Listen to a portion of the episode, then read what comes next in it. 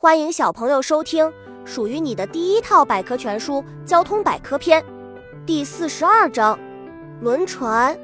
轮船的出现在船舶的发展史上可以说是具有划时代的意义。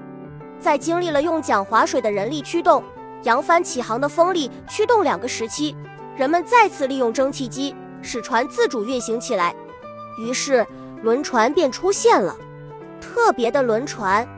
我国唐代李高发明了一种特别的桨轮船，它在船舷侧或尾部装上带有桨叶的桨轮，靠人力踩动桨轮轴，使轮轴上的桨叶拨水推动船体前进。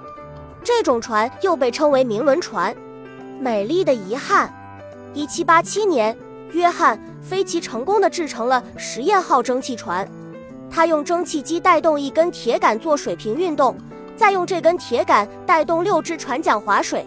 运载了三十三名旅客，但在一七九二年的一场风暴中，这艘船不幸被摧毁。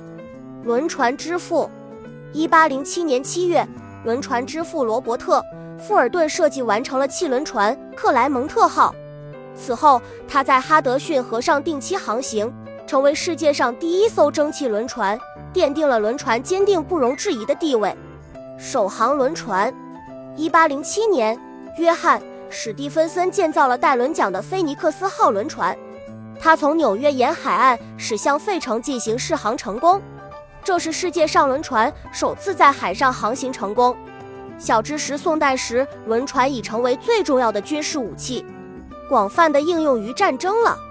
本集播讲完了，想和主播一起探索世界吗？